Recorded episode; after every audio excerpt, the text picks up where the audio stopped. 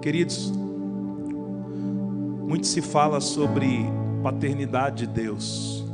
Quem já ouviu falar sobre a paternidade de Deus? Sobre como é bom deixar de ser escravo, deixar de ser servo e passar a ser filho de Deus.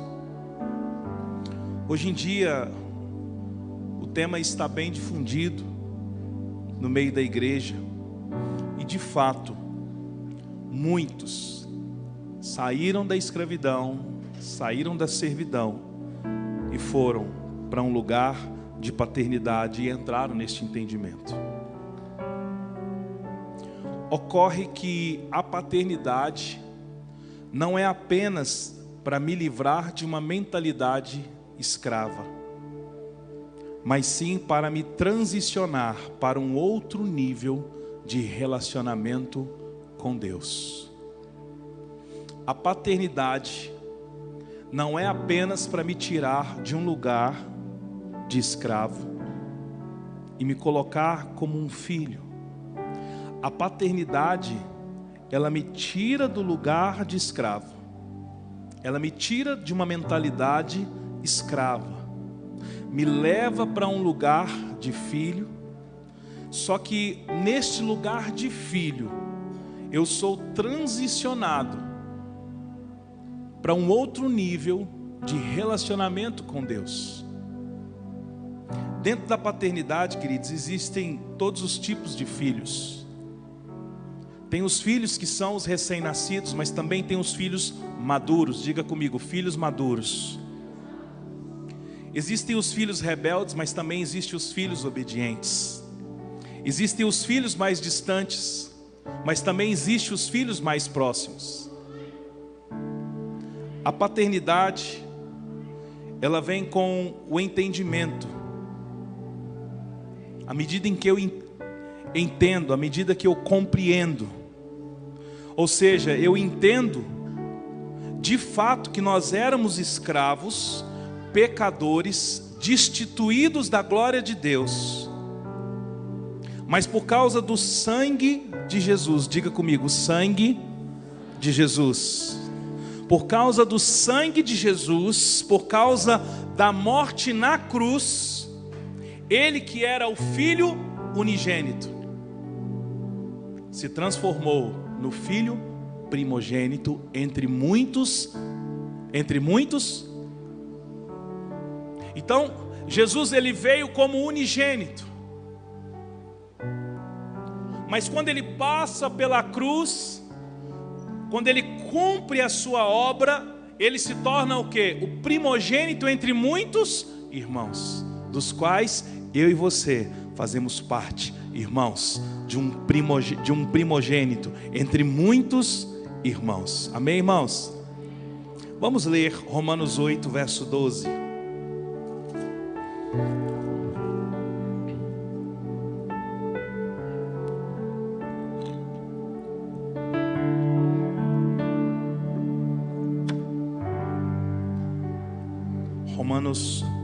8, verso 12.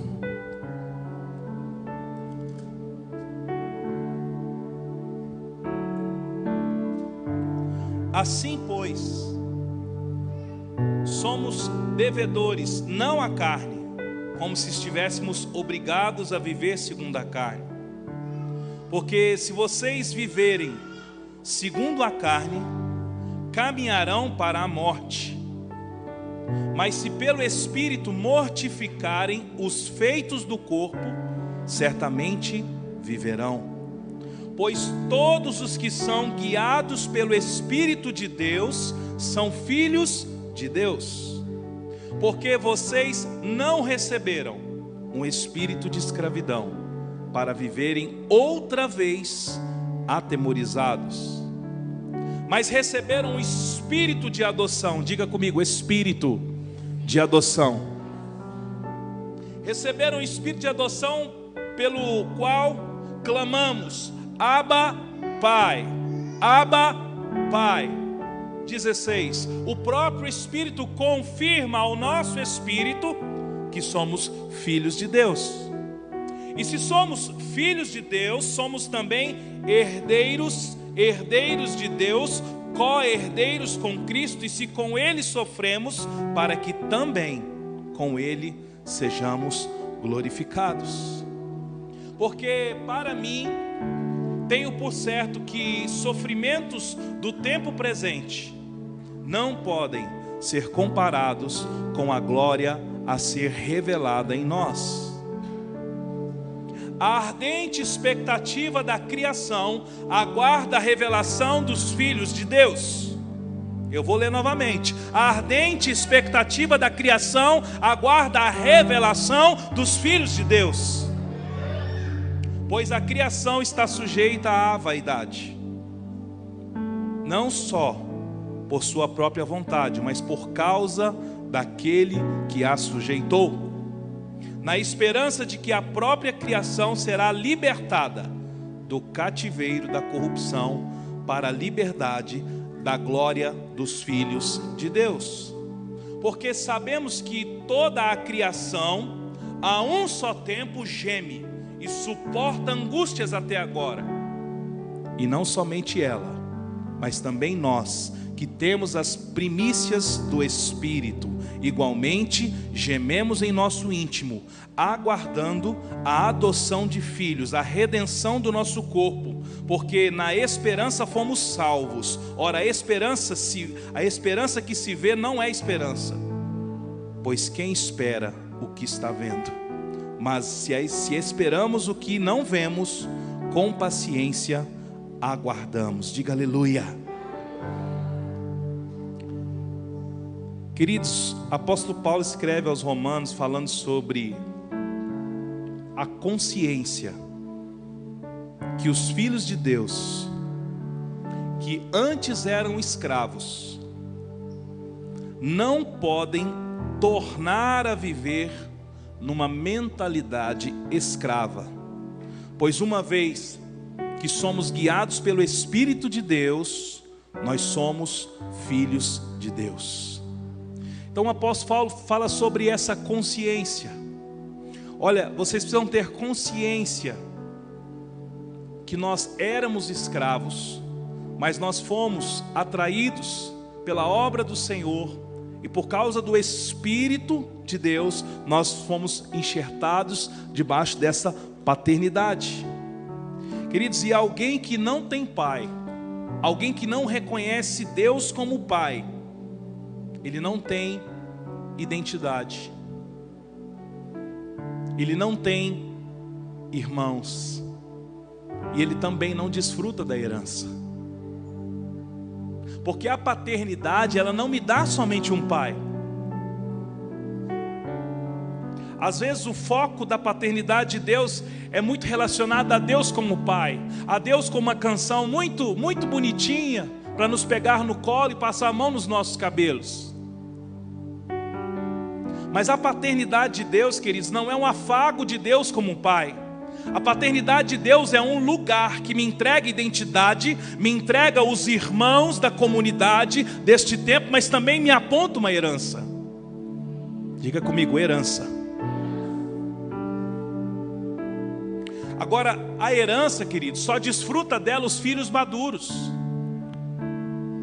Os filhos imaturos, eles até estão debaixo da paternidade, mas não conseguem desfrutar da herança, porque sequer reconhece os irmãos. Ora, se eu tenho um pai, eu tenho irmãos. Porque Cristo veio como unigênito, tornou-se o primogênito entre muitos irmãos. E é terrível, queridos, viver sem identidade. É terrível viver sem os irmãos. É terrível viver sem a expectativa da herança. Porque de fato, queridos, a paternidade ela me dá isso, a identidade, me dá os irmãos e me aponta uma herança. A questão é que quem já entrou debaixo da paternidade de Deus pode facilmente tornar-se escravo novamente. Diga comigo, misericórdia. Por quê, queridos? Porque no verso 13, veja comigo 8, 13, onde nós já lemos. O 13 diz: Porque se vocês viverem segundo a carne, caminharão para a morte. Mas se, mas se pelo Espírito mortificarem os efeitos do corpo, certamente viverão, pois todos que são guiados pelo Espírito de Deus são filhos de Deus. Então, queridos, eu preciso viver guiado pelo Espírito de Deus. Porque quando eu sou guiado pelo Espírito de Deus, eu estou num processo, me tornando um filho maduro, me tornando um filho obediente, me tornando um filho que coopera com os irmãos dentro de uma casa. Quem está entendendo, diga aleluia. A questão é que nós visualizamos muito a paternidade como o benefício do pai para nós. Mas a paternidade, queridos, não é um lugar de benefício, é um lugar de responsabilidade. Por exemplo, quando nós estamos na caminhada da vida cristã, aquilo que é oculto de nós, nós não temos responsabilidade. Muitas pessoas durante a caminhada da vida cristã praticam atos ou têm pontos de contato com, com o mundo que não sabe que é. De repente uma idolatria, de repente uma desonra a Deus, mas a partir do momento em que ela sabe disso, o nível de responsabilidade aumenta. E aí, aquilo que você fazia por causa da consciência, por causa da revelação que você teve, você não faz mais. Por quê? Porque você entrou num outro nível. As crianças imaturas, os recém-nascidos, para eles está tudo certo, porque eles não sabem. A partir do momento em que você toma consciência, a sua vida entra num nível diferente, de uma exigência, debaixo de uma responsabilidade. Diga comigo, responsabilidade. Então, quando você está já no lugar de paternidade, apóstolo Paulo estava dizendo: porque se vocês viverem segundo a carne, caminharão para a morte. Vocês que já são filhos, vocês que já entenderam, não ande segundo a carne, não ande segundo os padrões humanos, porque isso vai te conduzir novamente a um lugar de escravidão. Eu vou ler, você não precisa abrir. Lá em Romanos 6, ele disse: Agora, porém, libertados do pecado, foram transformados em servos de Deus. O fruto que vocês escolhem é para santificação eu falei que não precisava abrir, vocês abriram, então vamos lá. Romanos 6, verso 22. Seus curiosos. Romanos 6, verso 22.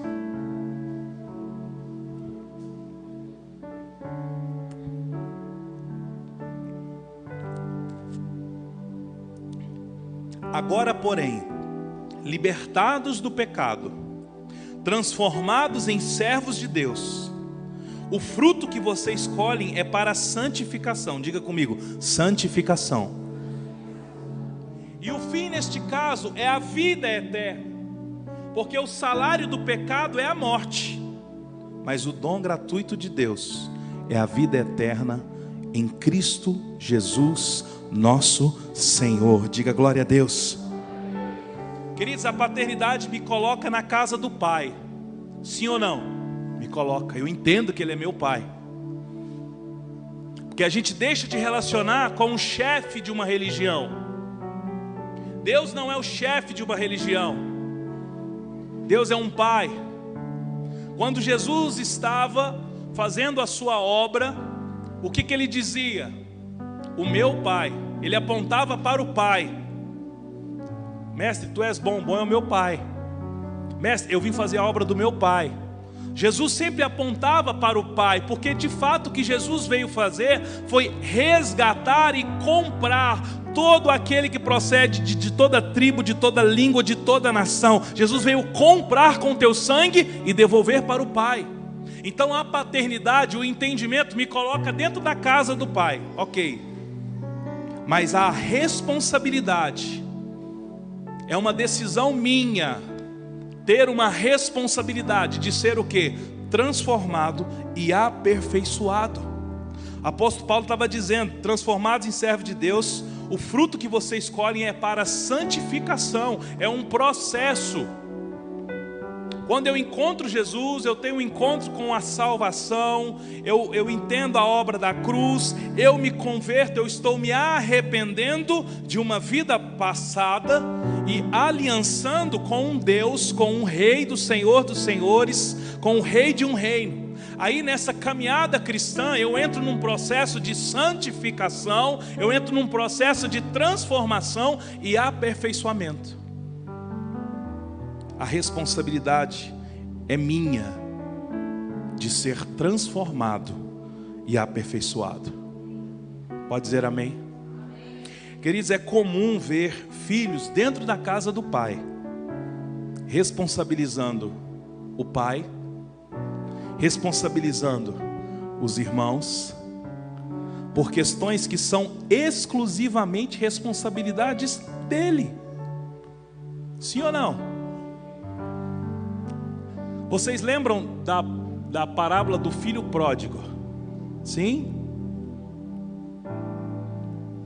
Eu conhecia como parábola do filho pródigo. Depois que eu conheci sobre a paternidade, hoje eu conheço esse texto como a parábola do filho que morava na casa do pai, mas não tinha o pai como um pai, que era o irmão mais velho. Então vamos relembrar. O filho mais moço chega para o pai: Pai, dai-me a minha herança. E o pai deu. E ele pegou a sua herança, foi para uma terra distante, gastou tudo o que tinha e quando ele ficou quebrado, ele procurava comer a comida que dava aos porcos. Ele procurava, não sabe, não dá nem para saber se ele comia ou não comia. Ele procurava, ele tentava comer. Mas a Bíblia diz que ele caiu em si. Caindo ele em si, disse: Voltar-me-ei e irei ter com meu? Irei ter com meu? E direi para ele: Pai, pequei contra os céus diante de ti, já não sou digno de ser chamado teu filho. Porque ele pensava, lá na casa do pai, até os servos comem melhor do que eu. Queridos, dentro da casa do pai existe um, um alimento para os filhos e existe um alimento para os servos o, o estado em que ele estava era tão deplorável que ele queria voltar para comer pelo menos a comida que se servia aos servos. E eu amo esse texto, porque ele, ele aponta para tantas qualidades de Deus, porque a Bíblia diz que quando ele decide isso, ele vai.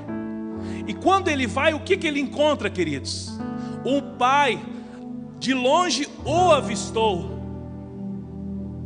Queridos, Deus não tira os olhos de nós nenhum momento. Mesmo quando nós tomamos decisões erradas, fazemos as coisas erradas, os olhos do Senhor estão sobre nós.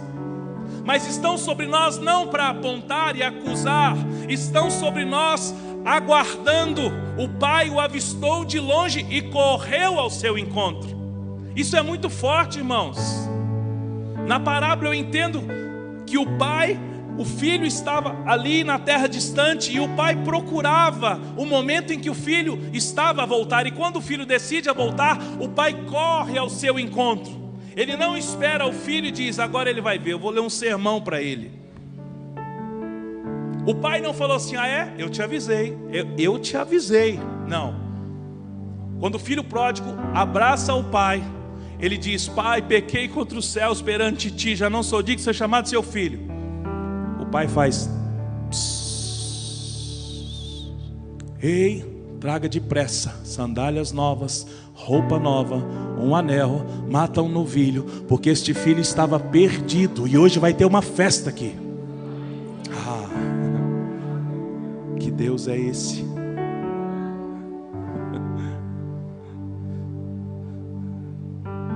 Eu sinto no meu espírito que alguns de nós aqui vai cair em si, vai voltar para a casa do Pai como um filho, não como servo, amém? Queridos, quando ele faz isso, o que, que ele está comunicando? Quando Adão pecou, Adão se escondeu da presença, e quando Deus vem na viração do dia, qual é a primeira coisa que Deus diz? Adão, Adão, aonde está você? Deus não disse, Adão, o que você fez? Porque para Deus o que importa é onde você está, o lugar onde está o seu coração, porque Ele está 24 horas querendo atrair você para a presença, atrair você para a casa da paternidade. Só que tinha o filho mais velho, voltemos a falar aqui. E quando a festa está acontecendo, o filho mais velho estava trabalhando.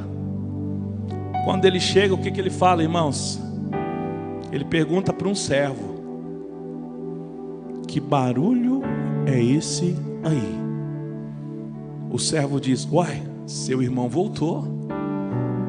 Seu irmão voltou. Aí, queridos, a Bíblia diz que ele não quer entrar. E o pai, procurando o fazer entrar, o pai, mais uma vez, o pai vai atrás do filho que estava numa terra distante, mas também o pai vai atrás daquele que está dentro da casa, mas ainda não entendeu sobre a paternidade. E ele vai até ele e diz: O que foi, meu filho? E o que, que ele diz para o pai? Pai, eu estou aqui esse tempo todo te servindo, faço tudo direitinho. E o Senhor nunca fez uma festa para mim, nunca matou um cabrito para mim. E o pai diz: Meu filho, você está aqui todos os dias dentro da casa, porque você o texto não diz isso, mas dá a entender que o pai fala assim: por que você não pediu um cabrito? Por que você não pediu uma festa? Você está aqui dentro todos os dias. E o seu irmão estava morto e reviveu. Você tinha que estar feliz, está vendo, queridos? A paternidade me dá uma identidade, ela me dá irmãos e me dá herança. E o filho mais velho estava dentro de casa, não tinha, não tinha identidade, não reconhecia os irmãos, não celebrava com o irmão. Além de não celebrar com o irmão, ele não tinha noção da sua herança.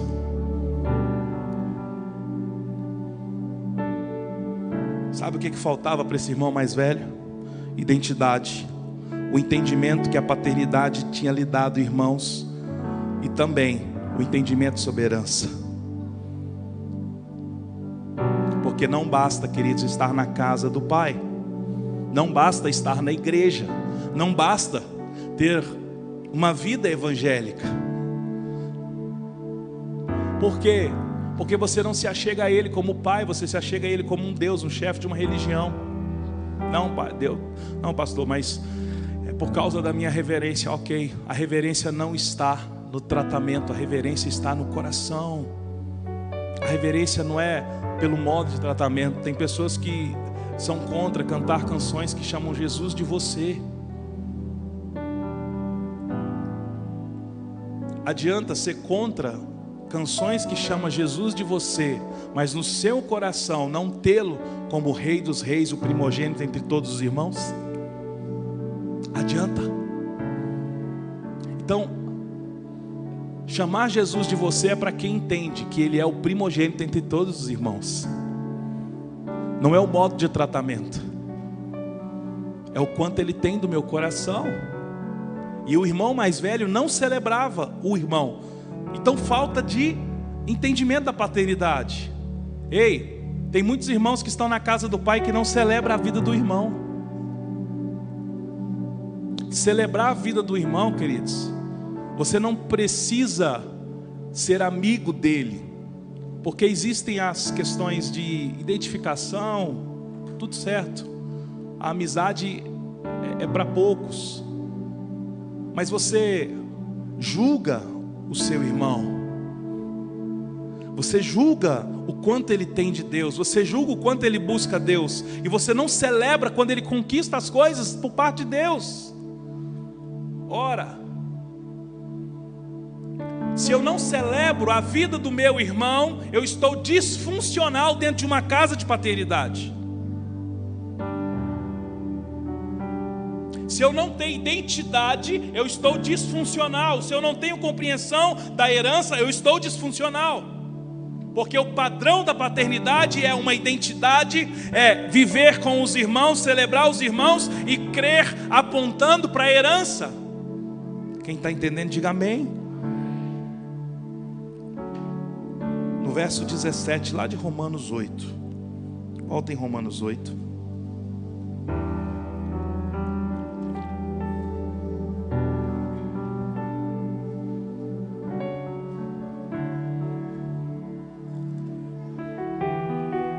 E se somos filhos, somos também herdeiros, herdeiros de Deus e co-herdeiros em Cristo, se com Ele sofremos, para que também com Ele sejamos glorificados.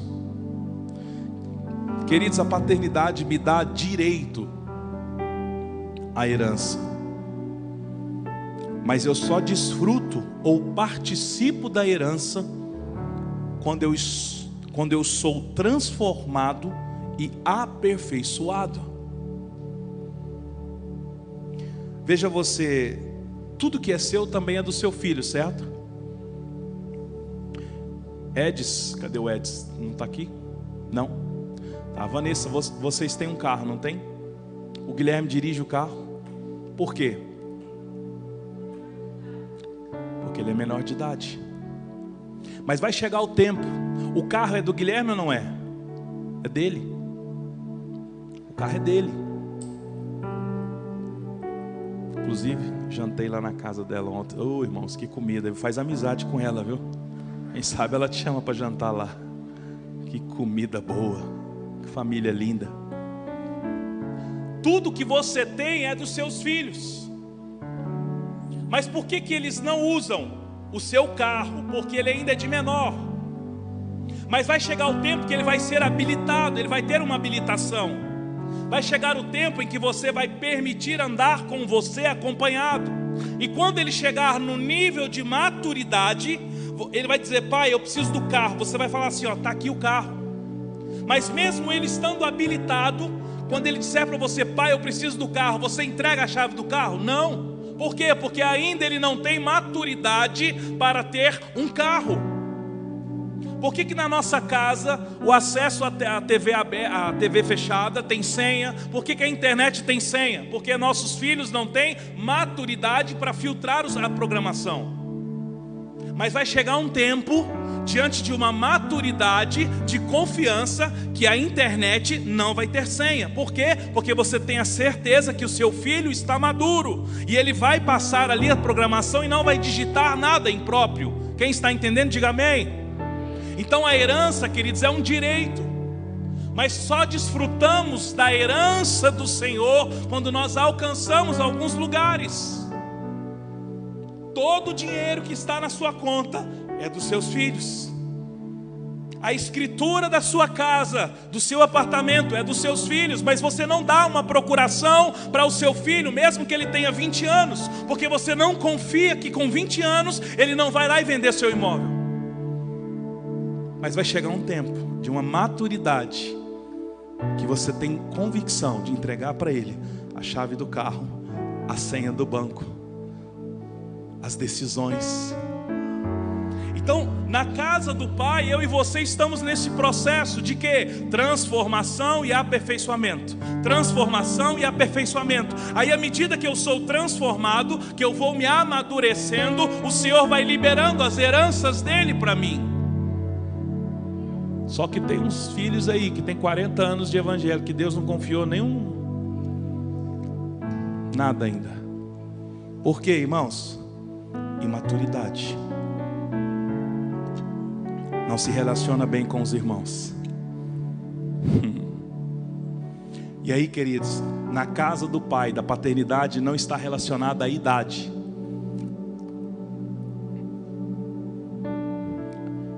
Enquanto numa família a habilitação vem com 18 anos, ele tem o direito de dirigir, mas ele só desfruta do carro do pai quando ele alcança um nível de confiança. Sim ou não?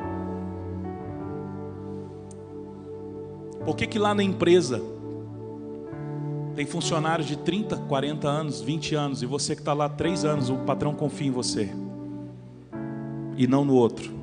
Por causa do nível de transformação e aperfeiçoamento que você representa para ele.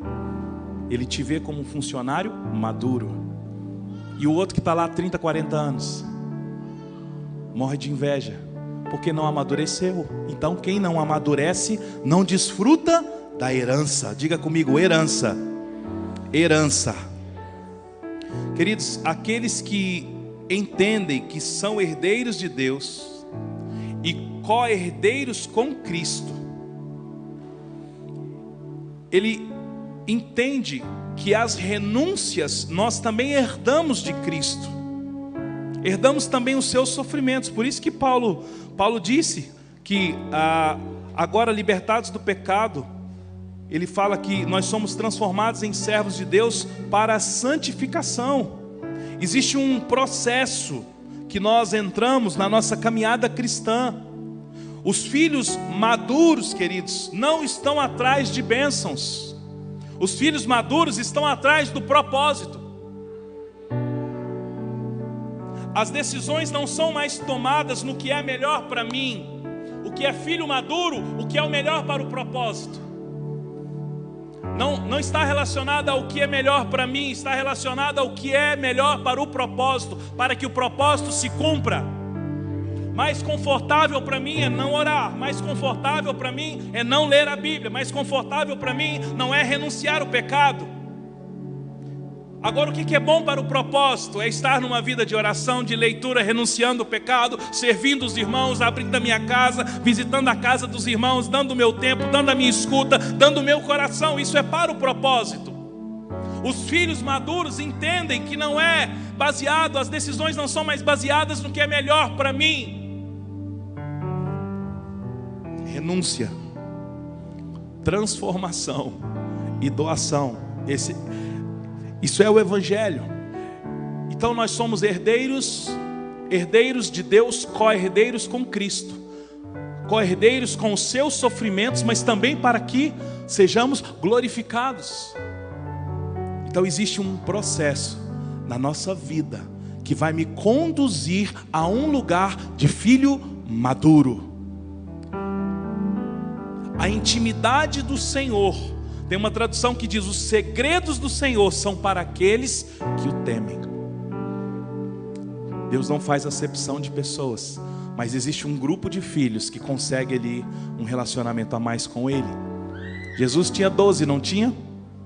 Para algumas coisas ele tinha três, para algumas coisas ele tinha um, e para algumas coisas ele teve que assumir a bronca sozinho e subir naquela cruz e morrer por causa de um propósito. Abra comigo em Efésios. Efésios está no Novo Testamento, depois dos Evangelhos. Atos, Romanos, Coríntios.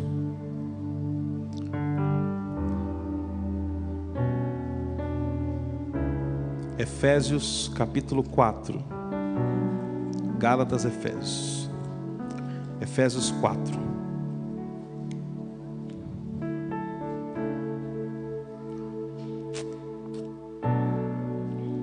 Vamos ler a partir do verso 11. Vou deixar na cruz tudo que passou, tudo que ficou para trás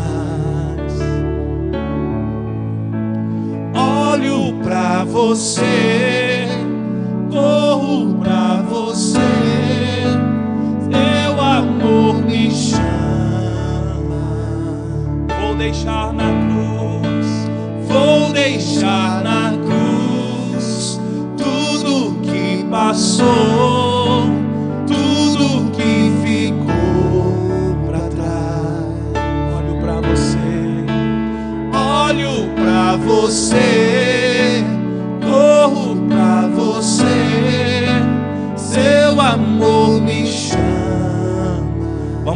Efésios 4:11.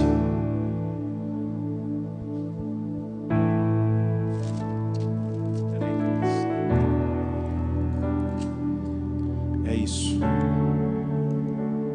E ele mesmo concedeu uns para apóstolos, outros para profetas, outros para evangelistas e outros para pastores e mestres, com vistas ao aperfeiçoamento dos santos, para que o desempenho do seu serviço e para a edificação do corpo de Cristo, até que todos cheguemos à unidade da fé e pelo pleno conhecimento do Filho de Deus, ao estado de pessoa madura, à medida da estatura da plenitude de Cristo, para que não mais sejamos como crianças, arrastados pelas ondas, levados de um lado para o outro por qualquer vento de doutrina, pela artimanha das pessoas, pela astúcia com que induzem ao erro. Mas, segundo a verdade em amor, cresçamos em tudo naquele que é o cabeça, Cristo, de quem todo o corpo, bem ajustado e consolidado pelo auxílio de todas as juntas, segundo a justa cooperação de cada parte, efetua o seu próprio crescimento para a edificação de si mesmo em amor. Queridos, vamos assumir a nossa responsabilidade. Existe uma medida, existe uma estatura da plenitude de Cristo ela é apontada por Jesus. Não dá para nós dizermos, não, mas eu não sou Jesus. Não, mas perfeito é só Jesus. Queridos, ele veio como homem justamente para nos dar uma medida, para mostrar que é possível sim amar, é possível sim dar a outra face, é possível sim renunciar, é possível sim se doar. Existe um caminho a ser percorrido pelos filhos. Para aqueles que querem ser filhos maduros, a herança não é para os salvos, a herança é para os transformados a herança é para os aperfeiçoados, a herança é para aqueles que já compreenderam que foram chamados, sim, tirados da escravidão, sim, mas quando foram colocados na casa do Pai, entram em, uma, em um processo de aperfeiçoamento, em um processo de transformação para acessar a herança. Quem crê, diga glória a Deus. É responsabilidade nossa até que todos cheguemos à unidade do pleno conhecimento do Filho de Deus, ao estado de pessoa madura, à medida da estatura da plenitude de Cristo. Queridos, Deus tem expectativa nos seus filhos. Deus tem expectativa. Deus tem uma expectativa que você se torne um filho maduro, um filho consciente, um filho que toma suas decisões. Os imaturos, eles responsabilizam os outros. Sim ou não? É. Eu estava, Sibeli e eu conversando. Alguns, alguns, queridos, eles parece que é mais cômodo sempre colocar a culpa no outro. Tem pessoas que amam até a sua doença. Tem, tem pessoas que amam a sua dificuldade. Tem pessoas que amam as suas limitações. Por quê? Porque elas servem de escape. Às vezes a pessoa está, às vezes até dentro de uma igreja, desalinhada e, e ele está super decepcionado com a igreja. Ele está super decepcionado com os seus pastores, super decepcionado com a visão daquilo que é ministrado lá. Ele tem uma Bíblia diante dele, o véu foi rasgado, então ele tem acesso ao Senhor, mas ele não assume a responsabilidade de ele tomar uma decisão e resolver a sua vida, porque é mais fácil dizer para ele: o meu pastor, o meu pai, o meu patrão, a minha dor, a minha doença, o meu filho, o meu trabalho. Não assume a responsabilidade. Ah, queridos, vai apertar, vai apertar. Nós estamos sendo apertados. Não dá mais para levar um evangelho de brincadeira, queridos. Nós passamos aí dezembro, janeiro, falando sobre isso, não dá mais. Nós, nós estamos agora, queridos, num momento muito crucial da igreja, onde as coisas vão apertar, onde tem irmãos que estão dentro da casa do Pai, mas estão debaixo de uma influência de Satanás. Ele está de uma forma da doutrina, na doutrina de Cristo, vivendo as doutrinas mas a influência está de Satanás, por quê? Porque tem rebeldia no seu coração, tem inconstância, e aí Satanás governa a vida dele, ele por quê? Pelo fato de ter uma Bíblia na mão, pelo fato de chorar no altar, ele acha que está debaixo da influência de Cristo. Mas a influência de Cristo é muito mais que estar debaixo de uma comunidade. Influência de Cristo está relacionado a uma mentalidade de Cristo, uma mentalidade transformada para que seja cumprida a boa, perfeita e agradável vontade do Senhor. É necessário uma mentalidade diferente. Então vamos parar de colocar a culpa no outro, na doença, na dor, no dinheiro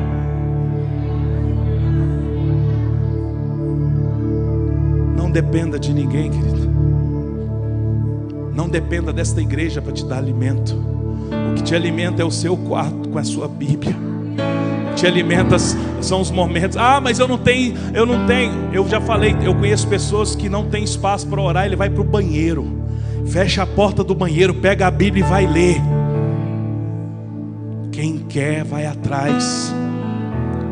Existe um, uma medida de responsabilidade. Existe uma medida de responsabilidade. E quando eu entro neste lugar, queridos, eu, eu, não paro mais em ninguém, eu não paro no meu pastor, eu não paro no meu líder, eu não paro na placa de igreja, eu não paro na aprovação da minha mãe, do meu pai, do meu professor, do meu pastor, dos meus filhos, eu não paro, porque Deus não parou a obra dele em ninguém.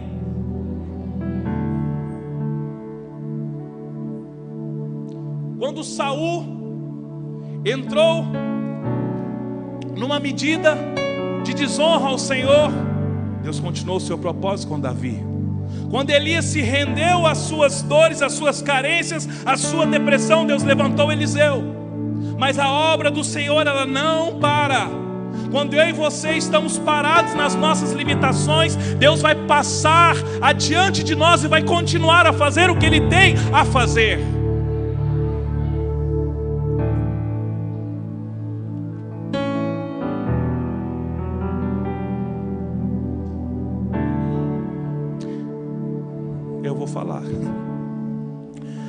Queridos, algumas coisas elas não aconteceram na sua vida porque você não assumiu a sua responsabilidade de filho maduro.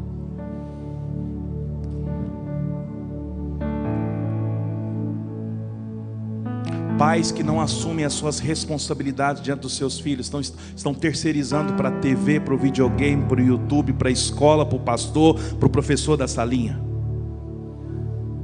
Homens e mulheres que não assumem a sua responsabilidade no seu casamento, tá? está devolvendo isso para o cônjuge, para o pai do cônjuge, para o dinheiro que o cônjuge não tem, para a beleza que o cônjuge não tem, para tudo, mas não transfere para ele mesmo filhos que estão, que estão debaixo de uma, de uma atmosfera de desonra aos pais, transferindo porque o meu pai não entende, o, o seu pai não tem que te entender, ele é seu pai, ele é sua mãe. Aí entra num lugar de desonra, ah, você não conhece o meu pai, meu pai é alcoólatra, não interessa, ele é seu pai. Ah, mas minha mãe não gosta de mim, não interessa, ela é sua mãe, você vai amá-la, respeitá-la. Entende o que é a responsabilidade dentro de uma, de uma vida cristã? Então larga de ser um filho imaturo. Para de lamber as feridas da enfermidade, da falta de dinheiro assume, acorda cedo e fala: Hoje eu vou viver uma vida baseada naquilo que Deus tem para mim. Eu sou filho, então se eu sou filho, o que, que eu preciso fazer, Deus? Eis-me aqui dentro do seu, dentro da sua comunidade. Cadê os meus irmãos? Eu quero a minha identidade. Cadê a minha herança? Eu vou para o rumo da minha herança, porque eu já entendi que eu sou filho. A minha mentalidade não é mais de escravo e eu não vou voltar mais para lá. Entende? Diga glória a Deus. Primeiro aos Coríntios capítulo 3.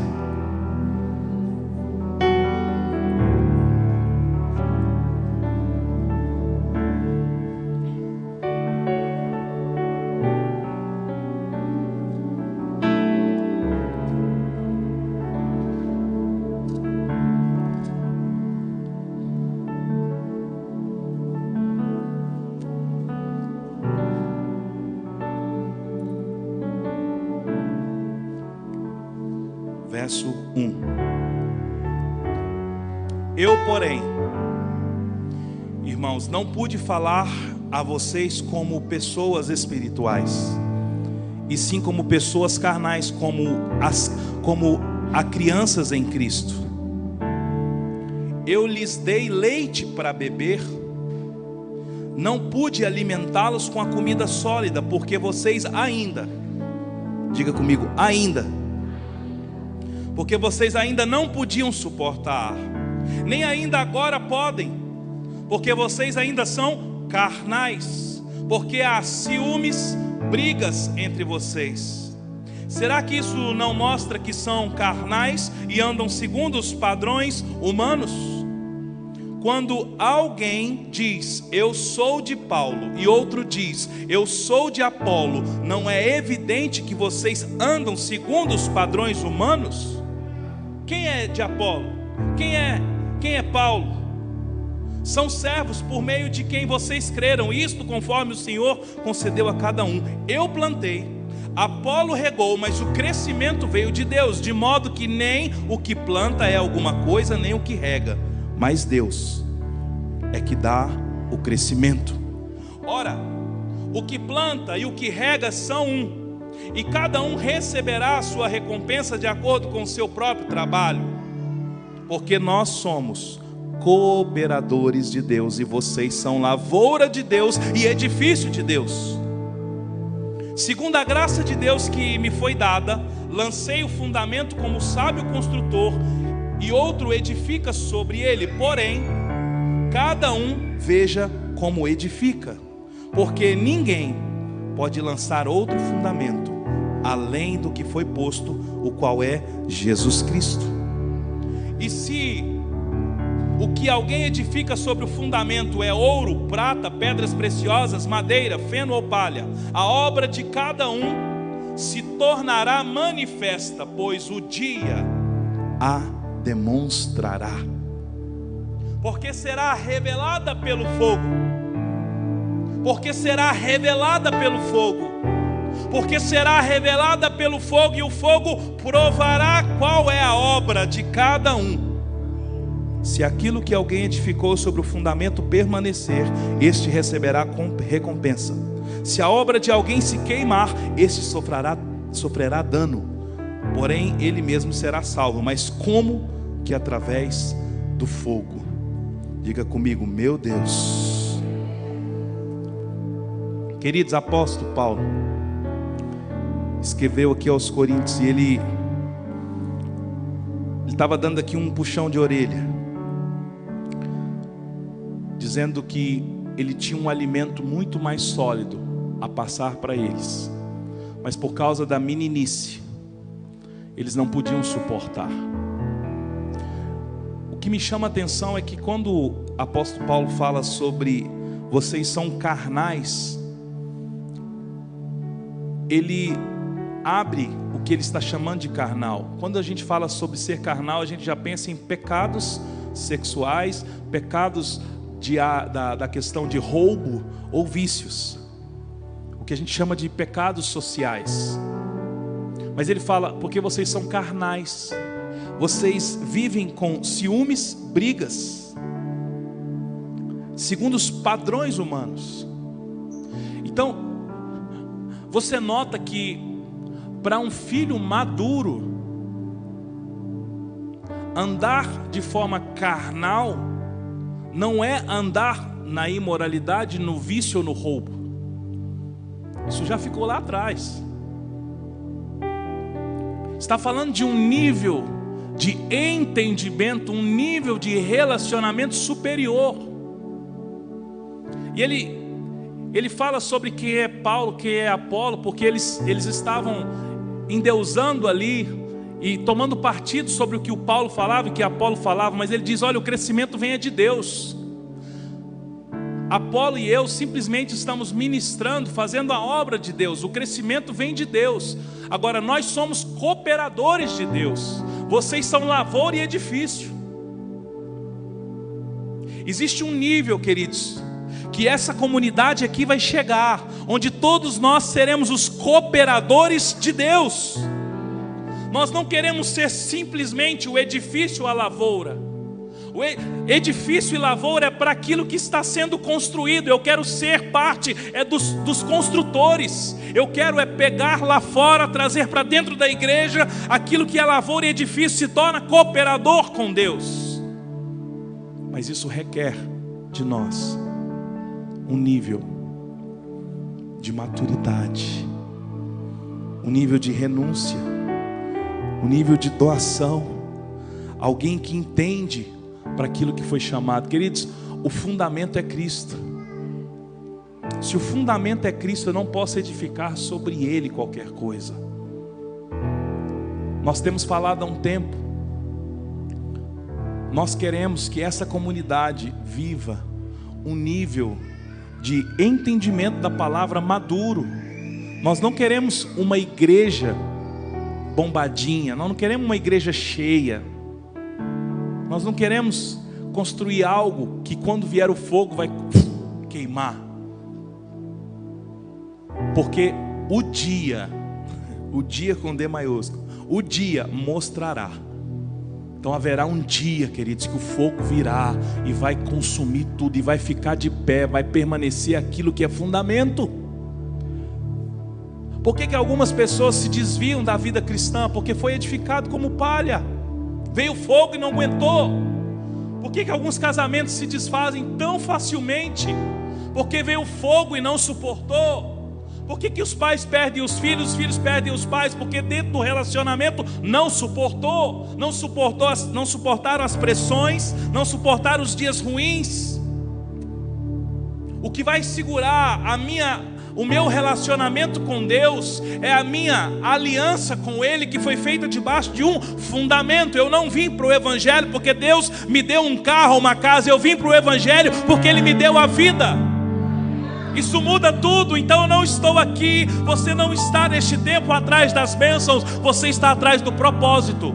E, e se o propósito contrariar aquilo que você quer, meu querido, se lance nele.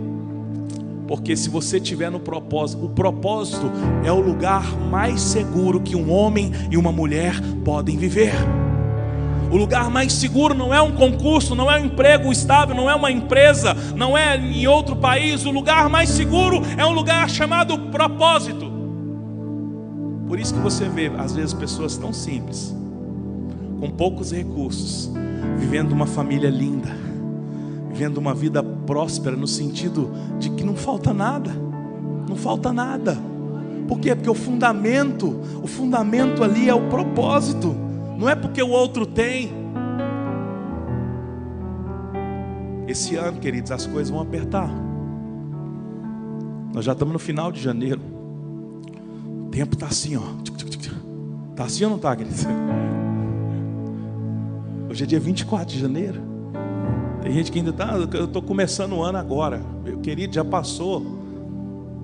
Já passou, já se passaram 8% do ano.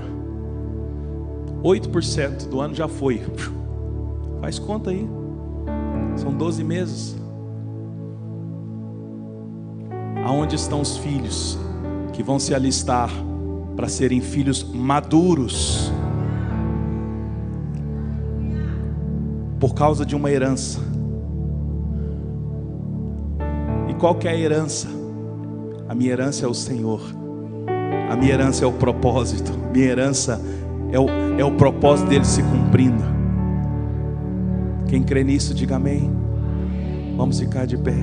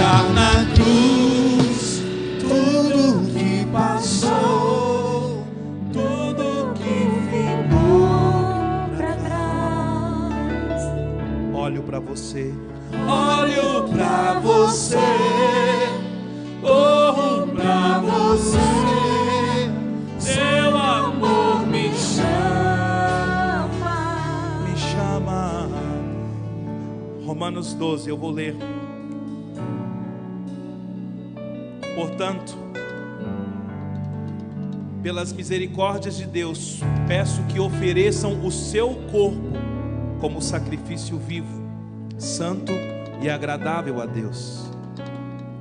Este é o culto racional de vocês. Não vivam conforme os padrões deste mundo, mas deixem que Deus os transforme pela renovação da mente, para que possam experimentar qual é a boa, agradável e perfeita vontade de Deus. Queridos, a herança ela está nas regiões espirituais. A herança não está aqui. E quando eu entrego o meu corpo como sacrifício vivo, numa vida de renúncia, entendendo que eu sou co-herdeiro com Cristo, eu preciso mudar os padrões deste mundo que estão na minha mente. Não viver de acordo com os padrões desse mundo, mas deixar que Deus me transforme pela renovação da mente. Se eu for transformado, se eu deixar ser transformado por Deus, eu vou experimentar qual é a boa, perfeita, agradável vontade de Deus.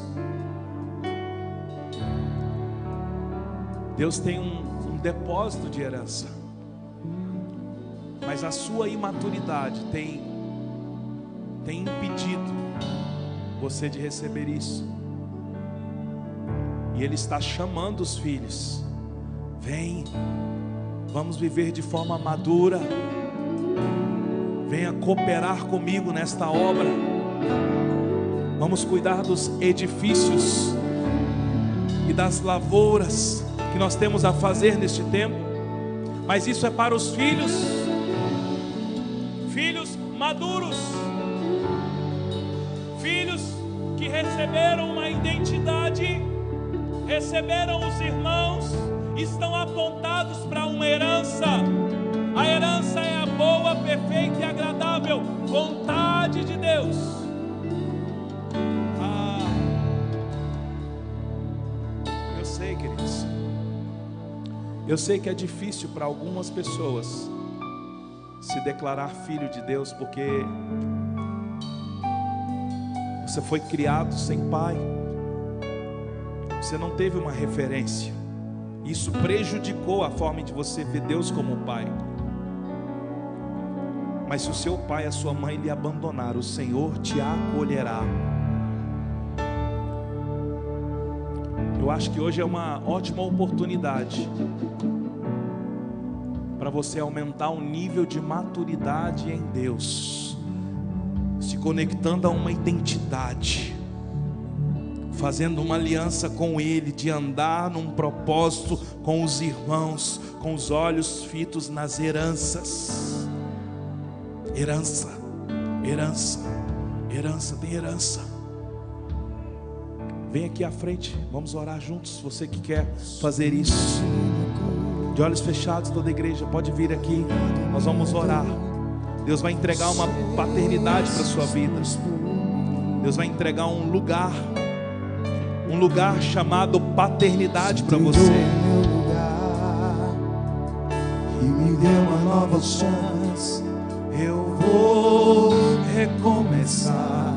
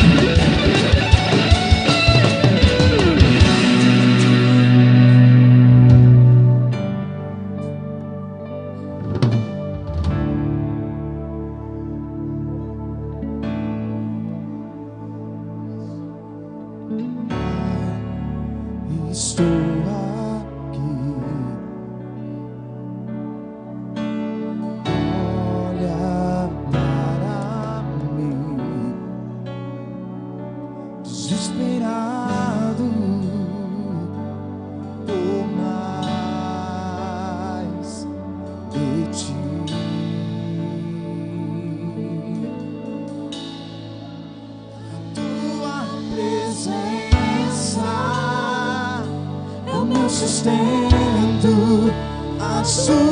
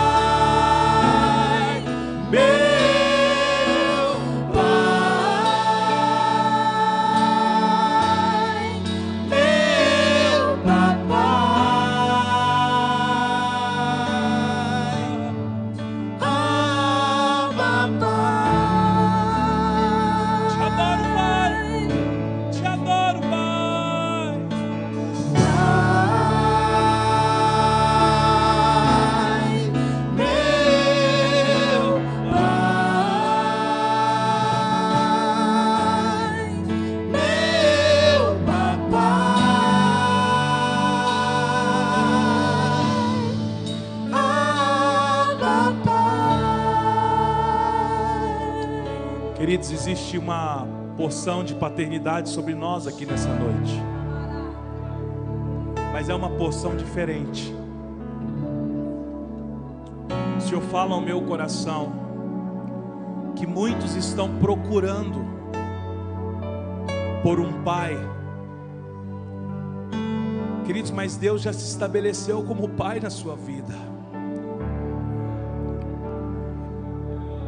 É que os filhos maduros não procuram um pai para afagar as suas dores. Os filhos maduros têm um pai, um pai de destino, um pai que aponta o caminho da herança. Então muitos de nós às vezes estamos, ai, mas eu, eu, eu preciso de um pai, eu preciso de um pai. Deus já é o seu pai. É porque às vezes ele não se manifestou da forma que você esperava. Ele tem a forma dele.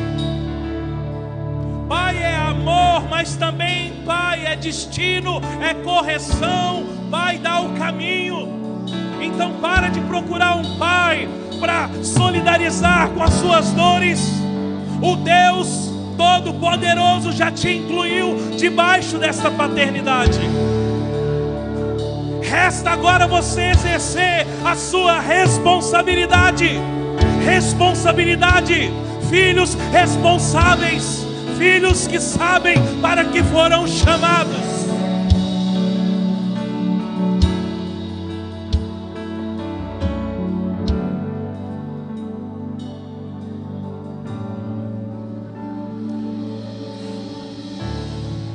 Quantos pais nós temos aqui nessa noite? Quero orar com os pais, vem aqui à frente. Pais, homens.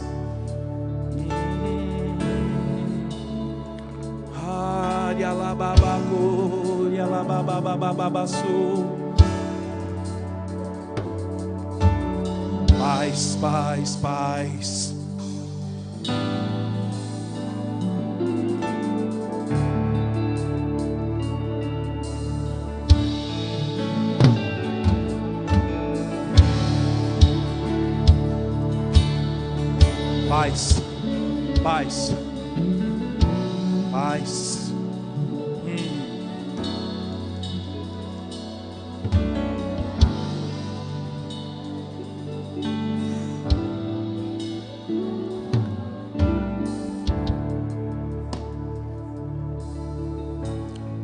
para de bater na porta, porque a porta já foi aberta para você. Deus já liberou sobre a sua vida a paternidade. Sabe, enquanto você procura um pai, Deus espera que você seja pai de alguém. Então não se sinta incapaz, não se sinta inapropriado. Você não é um pai fraco, você não é um pai deficiente. Nessa noite, Deus está colocando todos os pais para dentro dessa, dessa, dessa porta que já está aberta.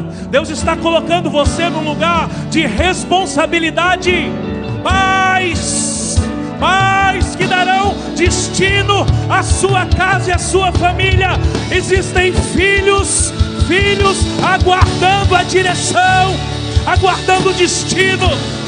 Então nessa noite Deus libera libera sobre vocês uma medida, uma medida de responsabilidade, uma medida de capacidade, uma medida de amor, uma medida, a medida do Senhor.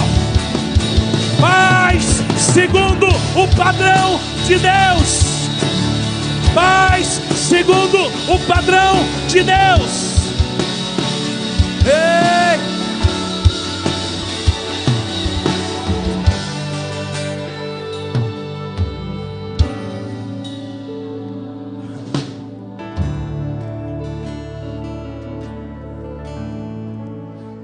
não volte para trás dessa porta.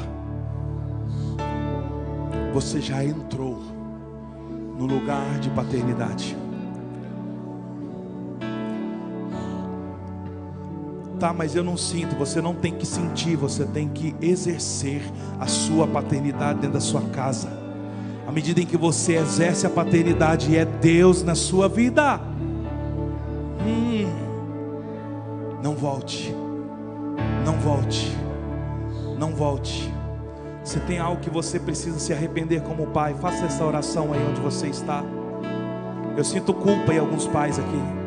Culpa, culpa, culpa. Essa culpa será lançada fora agora. Quantos instrumentos toque. Confesse agora. Confesse agora, se arrependa. Toda culpa vai embora agora. Toda culpa. Toda culpa é tirada pelo sangue de Jesus. Toda culpa é tirada pelo sangue de Jesus. Toda culpa é tirada pelo sangue de Jesus.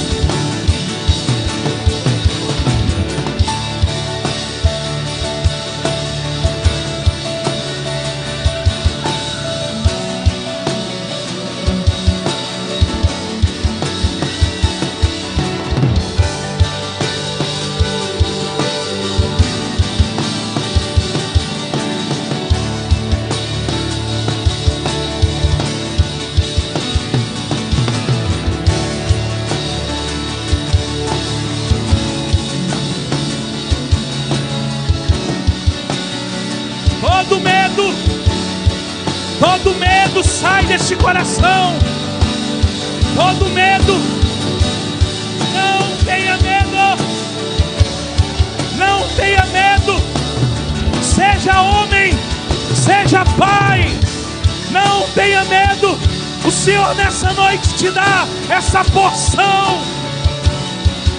Foi Ele quem te deu os filhos. Foi Ele quem te deu os filhos. Portanto, todo medo é arrancado nessa noite. É arrancado nessa noite. Oh! Ah!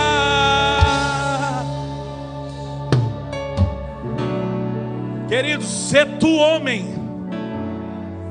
se tu homem, ser forte e corajoso nesta vida para exercer a paternidade.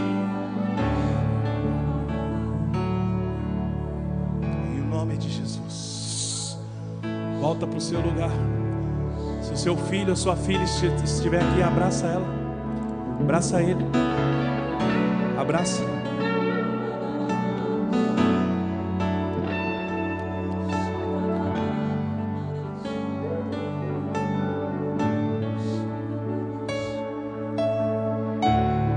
Abraça o seu pai aí.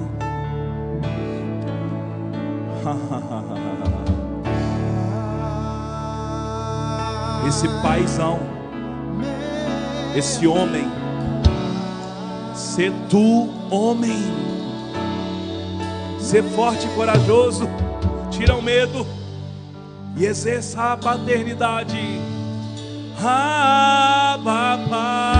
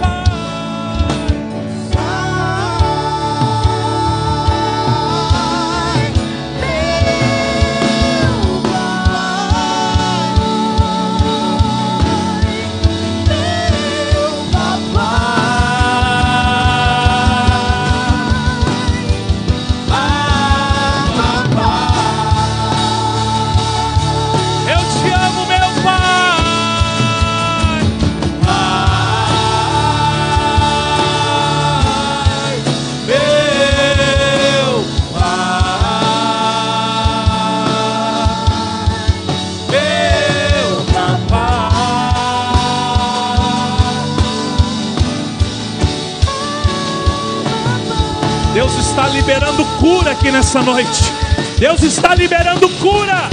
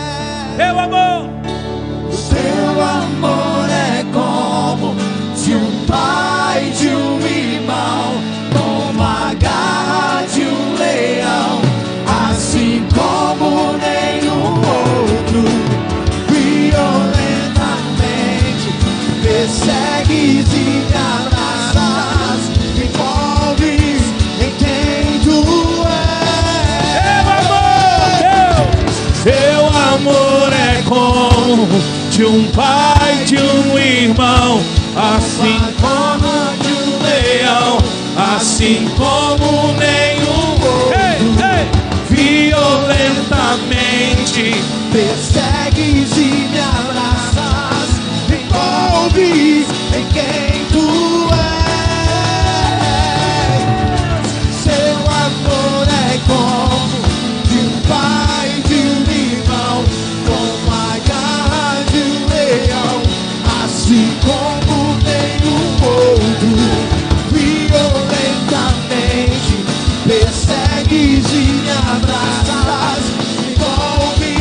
Deus está curando. Deus está curando.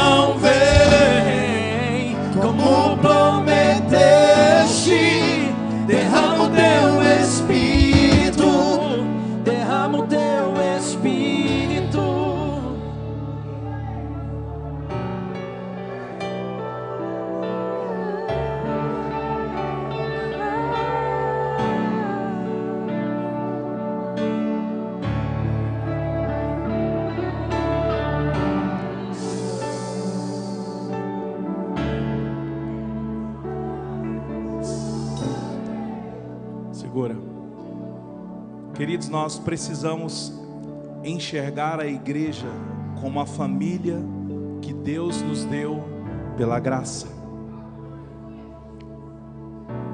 Ninguém deveria se sentir solitário quando Deus nos deu um ao outro aqui. Então, a paternidade, ela me dá uma identidade mas ela também me coloca em família. Ele faz com que o solitário, solitário habite em o solitário que, ha- que habita em família, a família, igreja. Se nós não temos identidade, nós não temos um pai, nós não temos irmãos, nós não temos herança. Quando Deus é o meu pai, o diabo não me adota. Mas quando eu não tenho Deus como pai, o diabo ele vem e adota. Eu creio que nesta noite Deus nos estabeleceu como filhos maduros. Nós já ministramos bastante aqui sobre paternidade. Inclusive está lá, tá no YouTube. Mas hoje, Deus nos colocou numa dimensão de filhos maduros, que assumem a sua responsabilidade. Amém? Glória a Deus. Senhor, nós despedimos os irmãos em paz. Que a presença do Senhor esteja sobre cada casa, sobre cada família. Cada irmão que esteve aqui, leva para si, leva para dentro da sua casa, para sua família, uma porção desta paternidade. Por isso, Deus abençoe e que esses irmãos possam exercer a vida de um filho maduro, em o nome de Jesus. Amém. Deus abençoe. Quarta-feira, às 19h30. Deixa Deus continuar fazendo o que Ele está fazendo aqui.